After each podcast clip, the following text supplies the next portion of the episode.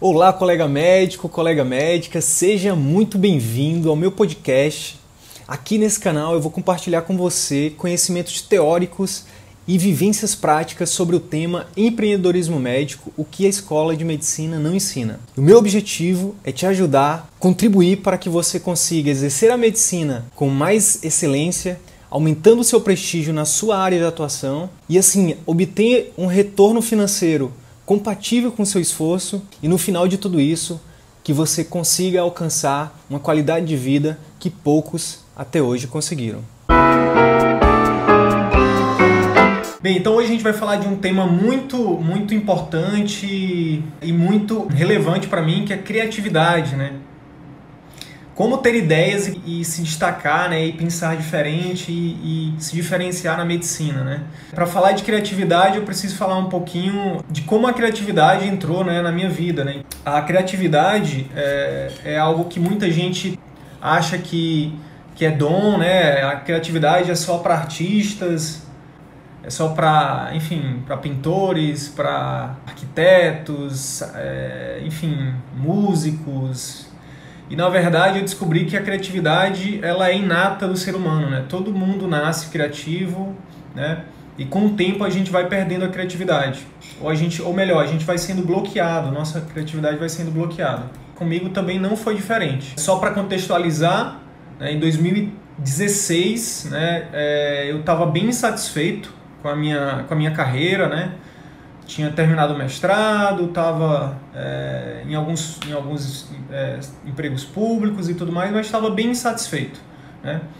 E um dia aqui na internet, navegando na internet, eu vi um vídeo de um cara chamado Murilo Gun, e aí eu vi uns vídeos dele e fiz um curso, chama Reaprendizagem Criativa, que eu já falei muito dele aqui, só para exemplificar, assim, eu vou dar um exemplo só de que de, de algumas coisas que, que de algumas chaves que mudaram assim depois que eu fiz esse curso.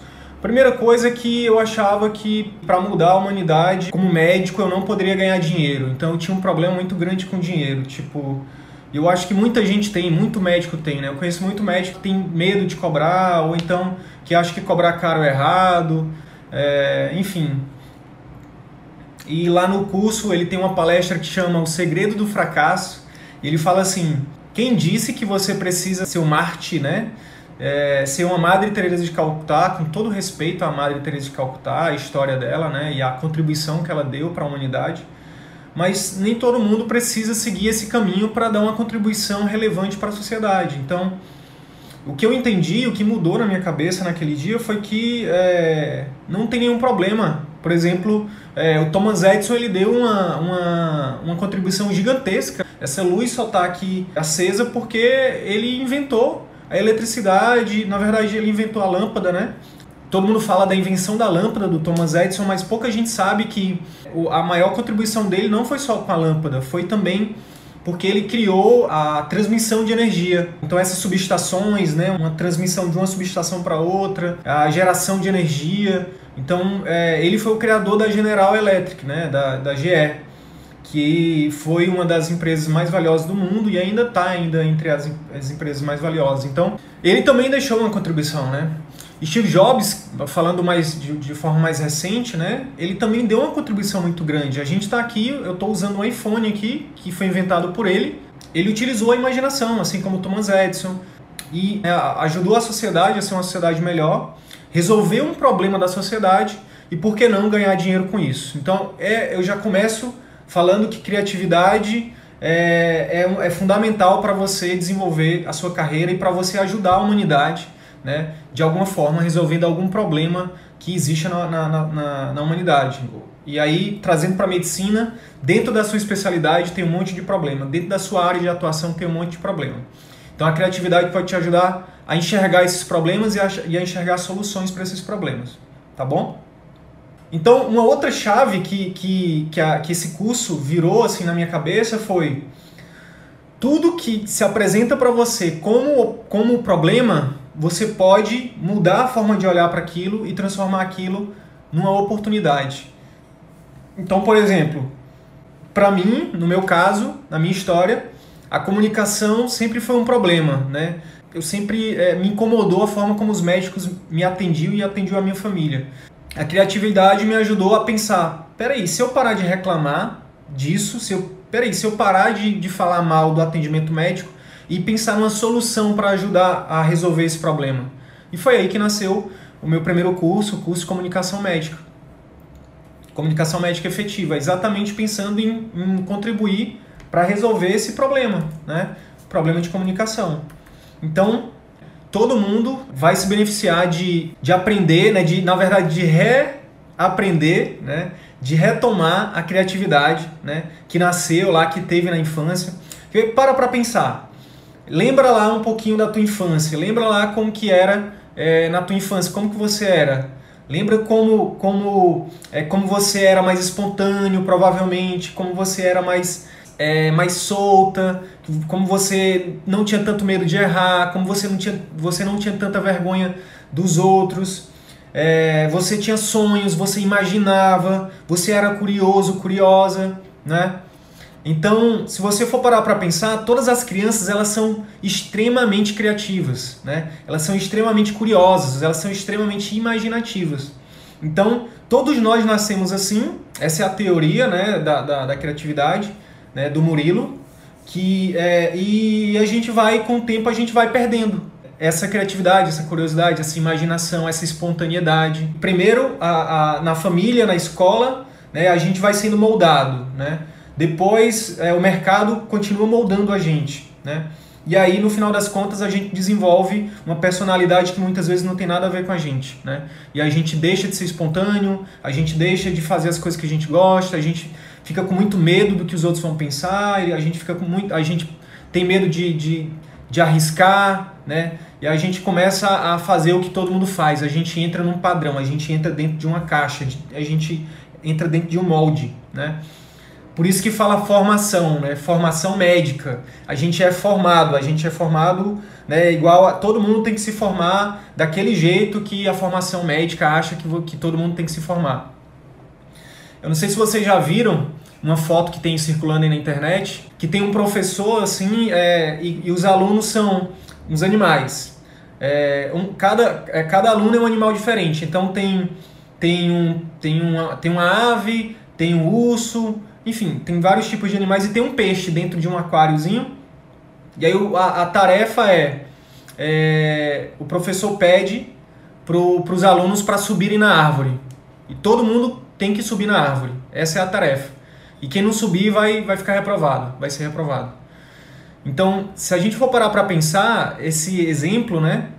É, como é que o peixe vai subir na árvore? O peixe não, não, não foi feito para subir em árvore, entendeu? É, outra coisa, a ave vai, vai voar rapidinho e vai subir, né? Os outros vão demorar muito mais. Então, é, se a gente for fazer analogia com a nossa formação, desde o, desde o pré-escolar até a, especialização, a formação é, do médico, né? A formação da graduação, a especialização e mestrado, doutorado é, é bem semelhante, né? É, aqui, por exemplo, aqui na, na, minha realidade, hoje tem turmas na Faculdade de Medicina da UFAM com 70 alunos. 70 alunos que é exigido que eles saibam as mesmas coisas, que eles façam as mesmas coisas, né? Então, é, eu acredito muito que a educação ela está prestes a, a, a, a, acontecer uma revolução na educação no Brasil e no mundo, que é o seguinte: cada um de nós tem um perfil de aprendizagem diferente, cada um de nós aprende de forma diferente, tem uma velocidade diferente, né, tem um método, um método diferente. Então, tem gente que gosta que, que aprende mais rápido assistindo aula, tem gente que aprende mais rápido lendo, tem gente que, que aprende mais rápido vendo vídeo, tem gente que aprende mais rápido vendo alguém fazer, tem gente que aprende mais rápido fazendo. penso que a gente vai evoluir para isso, mas por enquanto, infelizmente, a formação médica ainda é uma coisa muito engessada, onde é exigida a mesma coisa de todo mundo, sendo que todo mundo é diferente. E a criatividade ela vai ser a habilidade que vai é, que está ajudando, na verdade que tá, já está acontecendo isso, né?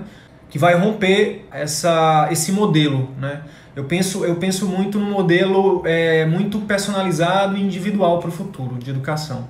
Voltando para a questão da, da, da, história da criatividade na minha, na minha trajetória, então a criatividade ela me ajudou a expandir muito né, a minha visão de mundo e a minha visão dentro da medicina. Então foi através da criatividade que minha vida mudou, assim, mudou muito mesmo, mudou radicalmente, né? Quer ver? Deixa eu fazer uma pergunta para vocês. Vocês já pararam para pensar por que, que, que a gente tem que trabalhar cinco dias da semana e folgar só dois? Onde que está escrito isso? Onde que está escrito que a gente tem que trabalhar oito horas por dia, todo dia bater ponto sete horas, oito horas e trabalhar até 17, 18 horas de segunda a sexta e folgar sábado e domingo, e às vezes só o domingo. Onde está escrito que a gente precisa trabalhar dessa forma? Por que, que a gente faz isso? Se a gente for botar na ponta do lápis, se você for parar para pensar e for analisar, uma pessoa que vive 70 anos, ela passa é, desses 70 anos, é, é, tirando as noites, conta só os, contando só os dias, de 70 anos de vida dela, 50 anos ela passa trabalhando somente 20 ela tem para ela, para a família, para fazer o que ela, o que ela achar, é... enfim, o que ela tiver vontade de fazer. Então, uma das coisas que esse curso me ajudou foi isso, a expandir a minha mente, a, a, a, a, a voltar a ser questionador. Todos nós, quando a gente é criança, se você também for parar para pensar, quando você era criança, você era questionador. Toda criança passa pela fase do porquê, né? Por quê? Por quê? Por quê? Por quê? Quando a gente chega nessa fase, os pais, a família, a escola, os professores, eles dizem por que sim, por que sim, ou então, ah, menino, cala a boca, ah, menina, cala a boca.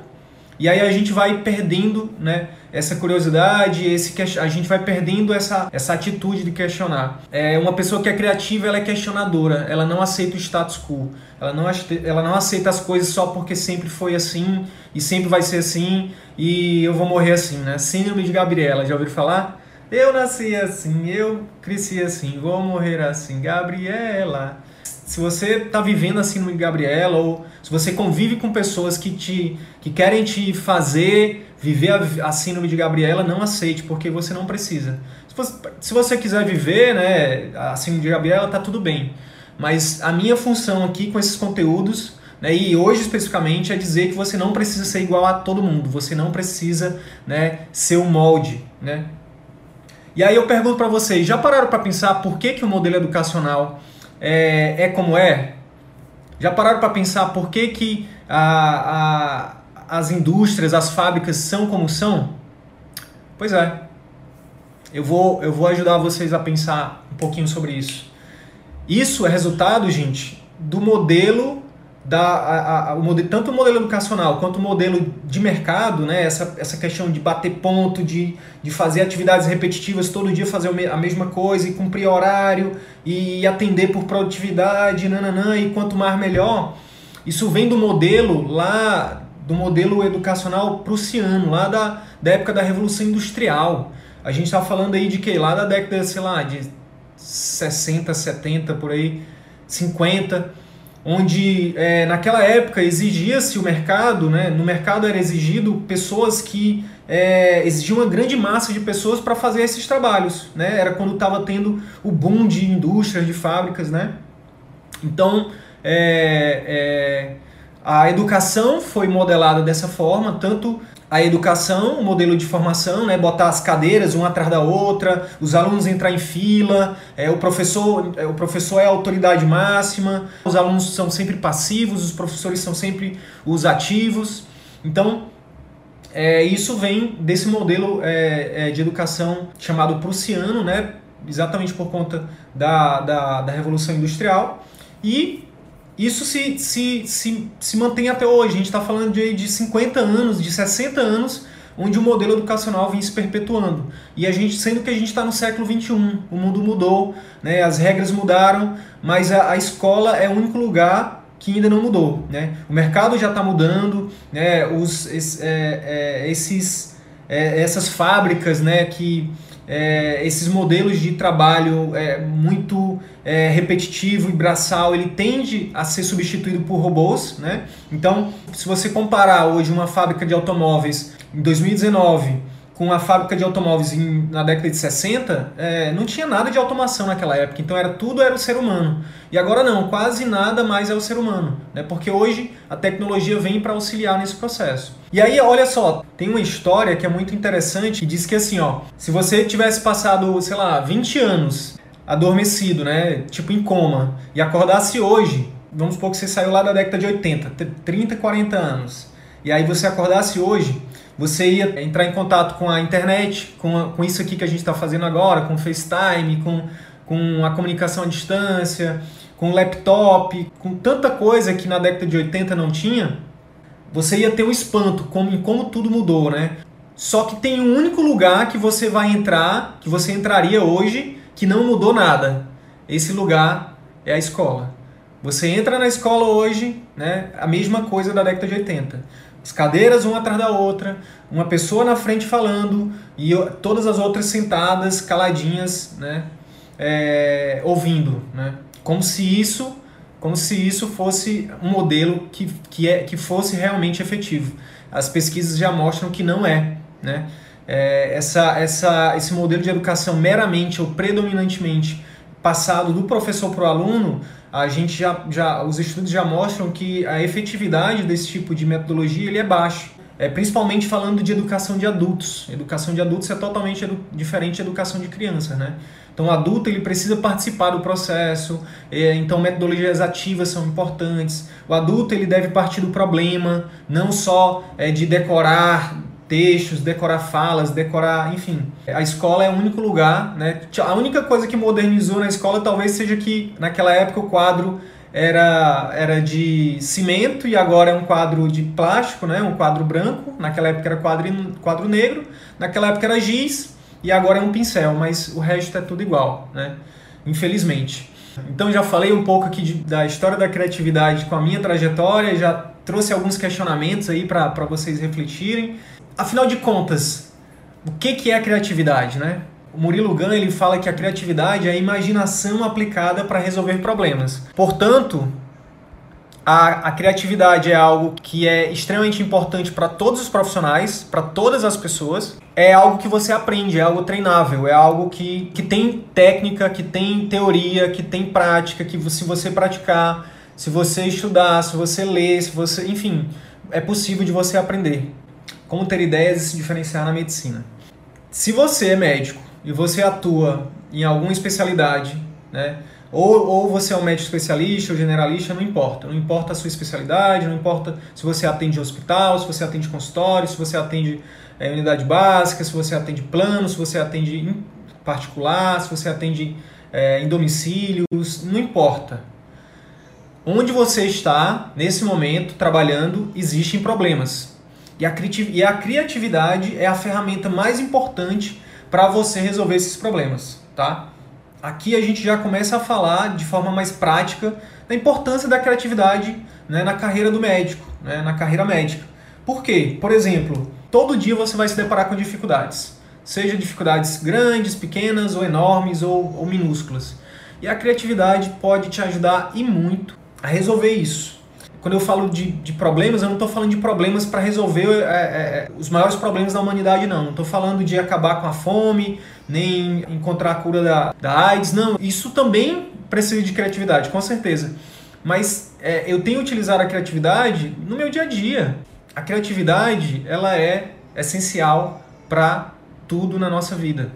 Eu vou falar aqui, eu, eu separei três bloqueios, né? Que a gente que acontece na nossa vida, desde a nossa infância até a, nossa, até a idade adulta, é, três bloqueios que ocorrem né, e que eliminam, que destroem a nossa criatividade. Então vamos lá. O primeiro bloqueio então é o, é bloqueio do gabarito. É um bloqueio relacionado com a escola, com a formação escolar. O bloqueio do gabarito é o seguinte: o que, que, que significa esse bloqueio?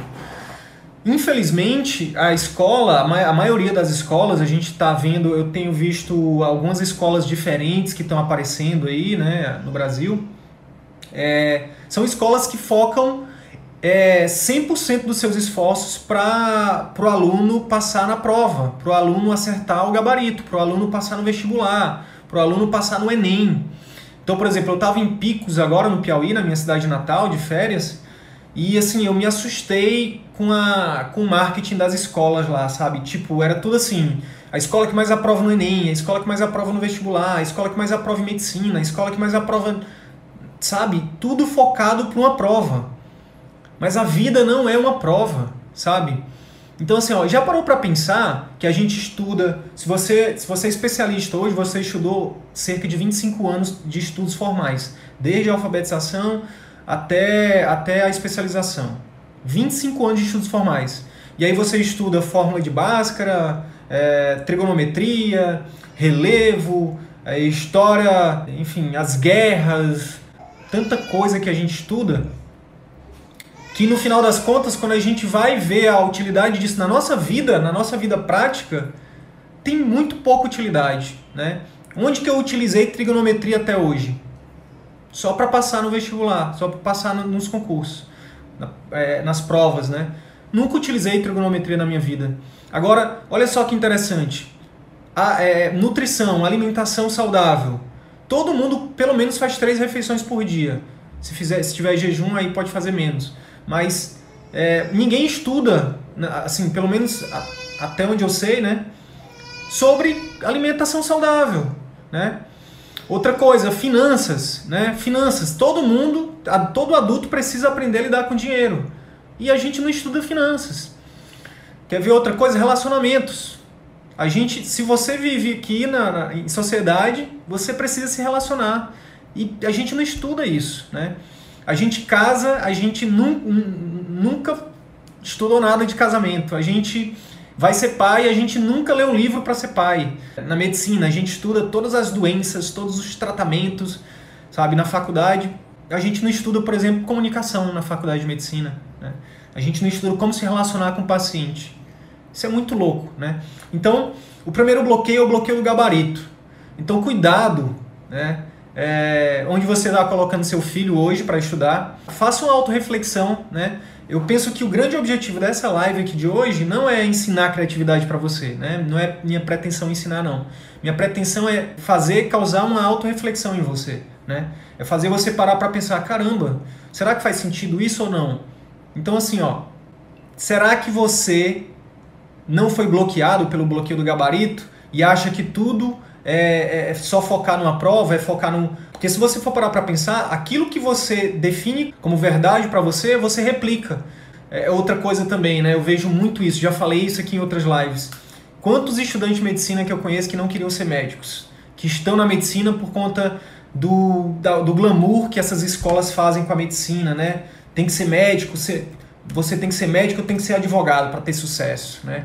Tem até um outro bloqueio que é o bloqueio do sucesso que a sociedade meio que te impõe o que é sucesso. Sucesso é você, por exemplo, o médico. O médico de sucesso ele precisa ter um carro importado, ele precisa ter um apartamento de 200, 234 metros quadrados no melhor bairro da cidade dele, e ele precisa estar na, na melhor revista da cidade, e ele precisa sempre estar de gravata. Quem disse isso, sabe? Então, é, o sucesso ele é relativo, né? E, e a vida ela não está no gabarito, a vida não cabe no gabarito, né?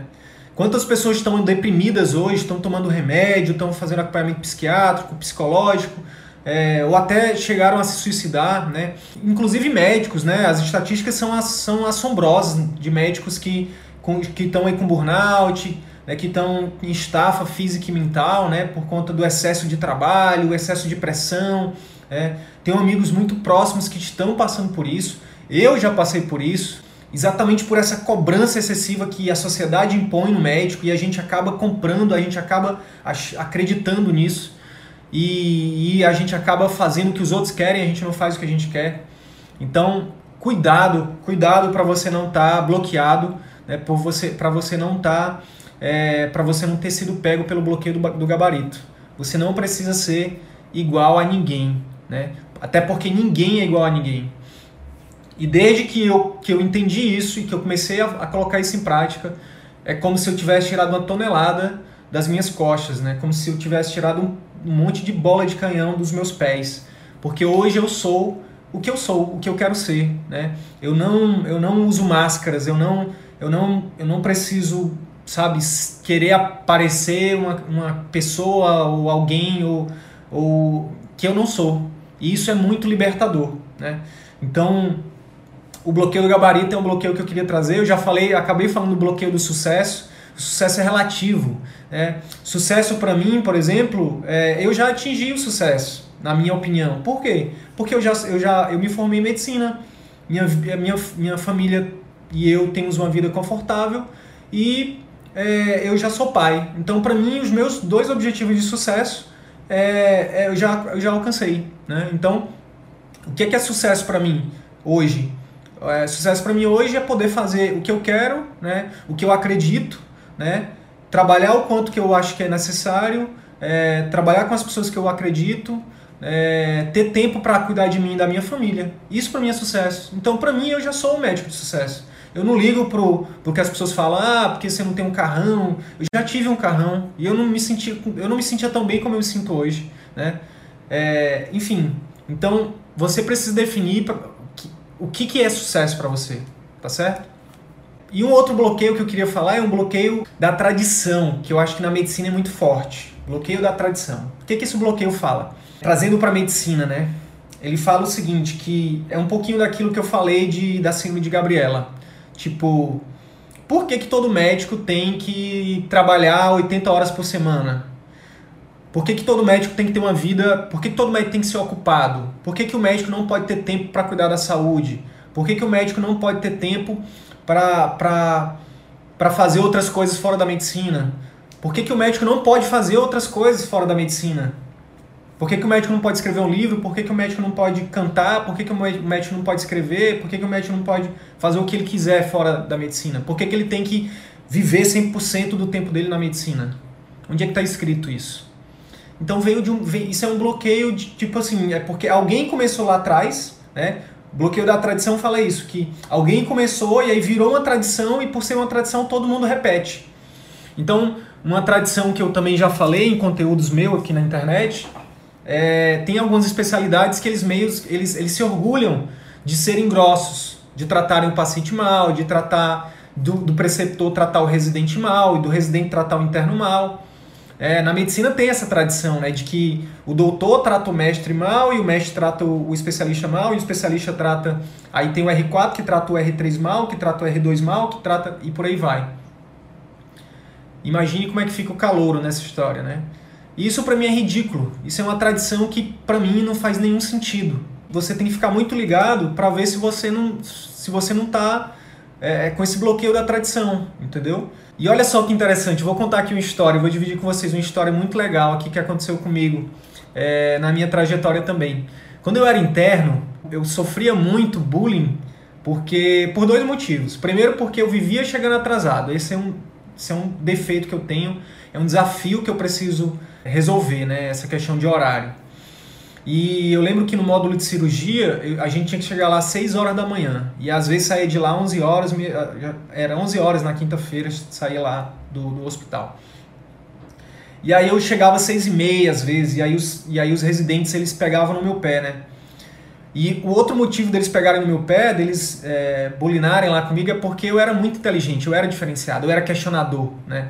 E aí, por conta desses dois, dessas duas questões, eu fui muito, né? Eles pegaram muito no meu pé. E olha só que, que como o bloqueio da tradição se aplica aqui. E o, o módulo de cirurgia, no meu caso, foi o último módulo para me formar.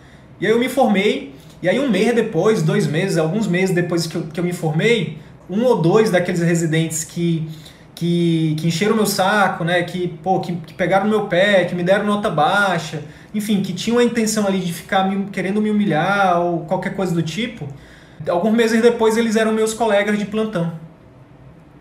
Olha que interessante.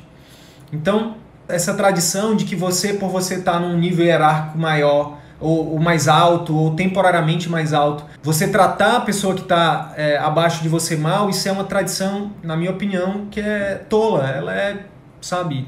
Mas só que é uma tradição e as pessoas vão repetindo, vão replicando. Então, isso é um bloqueio, né? Isso é um bloqueio da criatividade que, que, que o Murilo defende, né? E por fim, o último bloqueio que eu, que, eu, que eu gostaria de falar aqui é o bloqueio do generalista e do especialista, que tem muito a ver também com a medicina. Então, olha só, na medicina, a gente ouve nos últimos anos, houve uma, uma subespecialização, uma super especialização. Então, hoje tem ortopedista especialista em mão, né? especialista em pé, é, enfim, tem cada vez mais a, a medicina tem super especializado.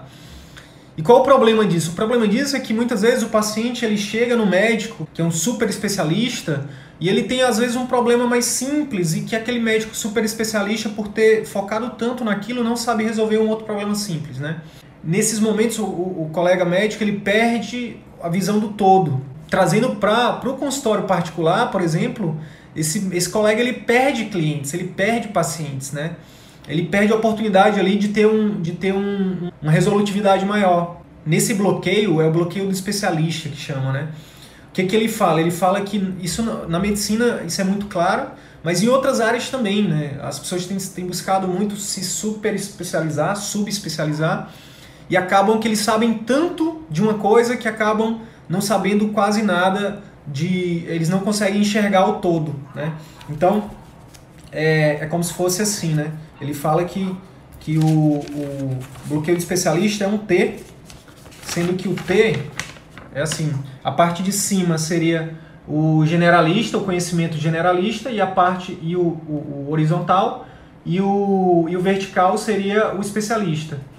Então, o que ele defende é que a gente tem, que a gente busque conhecimento, é, que a gente mude esse T aqui, que a gente tente equilibrar esse T que a gente busque mais conhecimento generalista. Então, por exemplo, trazendo para nossa trazendo para nossa realidade da medicina, a formação médica forma o médico muito bem. Por exemplo, vamos pegar aqui um neurocirurgião. O neurocirurgião ele tem seis anos de medicina, mais cinco anos de residência. Então ele sai um ótimo neurocirurgião tecnicamente falando, né? Mas quanto, o quanto de marketing esse neurocirurgião sabe? O quanto de, de gestão esse neurocirurgião sabe? Gestão de finanças, gestão de consultório, gestão de pessoas, gestão de processos. Quanto que ele sabe? O quanto que esse neurocirurgião sabe de vendas? O quanto que esse neurocirurgião sabe de, é, de comunicação? Né? Quanto que esse neurocirurgião sabe de, é, é, de criatividade? Né? O quanto que esse neurocirurgião sabe de, de todas essas habilidades que a faculdade não ensina.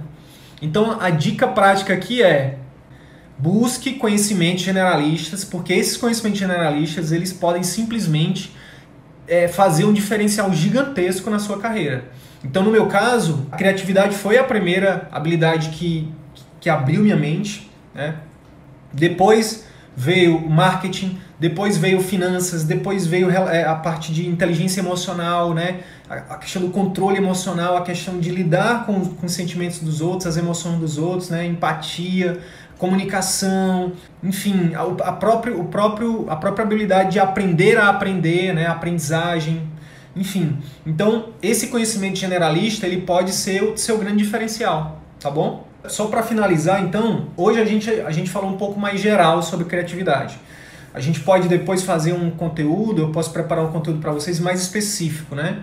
É, com técnicas e tudo mais.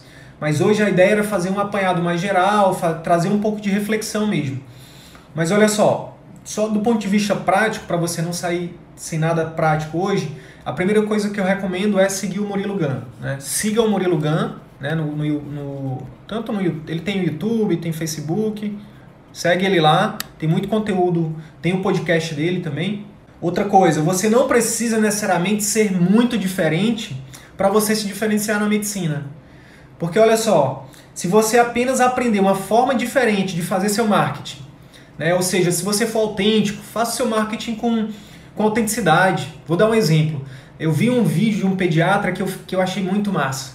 O cara se, ele começou a fazer, é, a se posicionar como pediatra e aí ele vestia roupa de super-heróis. E aí fazia umas, umas paradas legais na edição dele que remetia ao Homem-Aranha, Homem ele se vestia de Homem de Ferro e tal.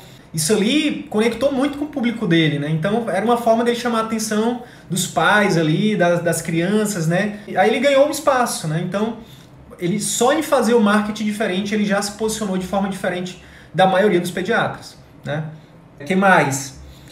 Fazer o seu atendimento, o local do seu atendimento. Então, por exemplo, pega o geriatra. O geriatra que pensa fora da caixa, o que, que ele pode fazer de diferente no ambiente dele, do consultório dele, né? E não ser sempre aquela mesmice, ter sempre a mesma aquelas coisas de revista, a televisão, sabe? O que que e conhecer o público e perguntar do público, né? E, tirar muitas vezes ideias da cabeça e pensar diferente. O que que você pode oferecer para gerar valor para o seu cliente, entendeu? Então, por exemplo, pensando no, no geriatra, botar no consultório dele um, um, umas paradas de, sabe aquelas coisas de, de avião, de, de iluminação, de, de sinalização? Então, tipo, botar algumas coisas de sinalização para os velhinhos andarem, entendeu? De repente botar um chofé numa cadeira de rodas, sei lá. Então, assim, pensar fora da caixa, né? Como que eu posso fazer diferente no meu local de atendimento para o meu público e gerar valor para eles, né? na sua consulta. Como que você pode fazer a diferença na sua consulta, né? Como que você pode fazer a diferença no pós-consulta? Né? Então, e tudo isso utilizando a criatividade, né? fazendo diferente. Quando você desbloqueia a criatividade, né? quando você volta a ser criativo, quando você volta a pensar como, como uma criança, né? quando você volta a ser espontâneo, o céu é o limite para você. Ou, na verdade, o limite ele não existe. Né? Então, é, eu espero que, isso, que, que esse conteúdo tenha feito tenha gerado valor para você, tenha feito você entender a importância da criatividade, tá bom? E é isso, sucesso na carreira e não esqueçam que ter sucesso, né, não é o que os outros dizem para você ter, é o que você define que é sucesso para você. E a criatividade é uma ferramenta, é uma habilidade que você pode é, treinar, que você pode aprender, que você pode desenvolver e que pode te trazer muito, muito resultado, assim como trouxe para mim. Então é isso. Se de alguma forma esse conteúdo agregou algum valor para a tua carreira médica, eu vou te fazer dois pedidos. O primeiro é que você compartilhe esse episódio com seus amigos médicos, pelos grupos de WhatsApp, nas suas redes sociais. E o segundo pedido é que você visite as minhas redes sociais, o Instagram, o Facebook, o YouTube. Procura lá Dr. Wilder Sidney Guimarães. Você vai ter acesso a muito mais conteúdo sobre empreendedorismo médico que a Escola de Medicina não nos ensina. Beleza? Até o próximo episódio. Valeu!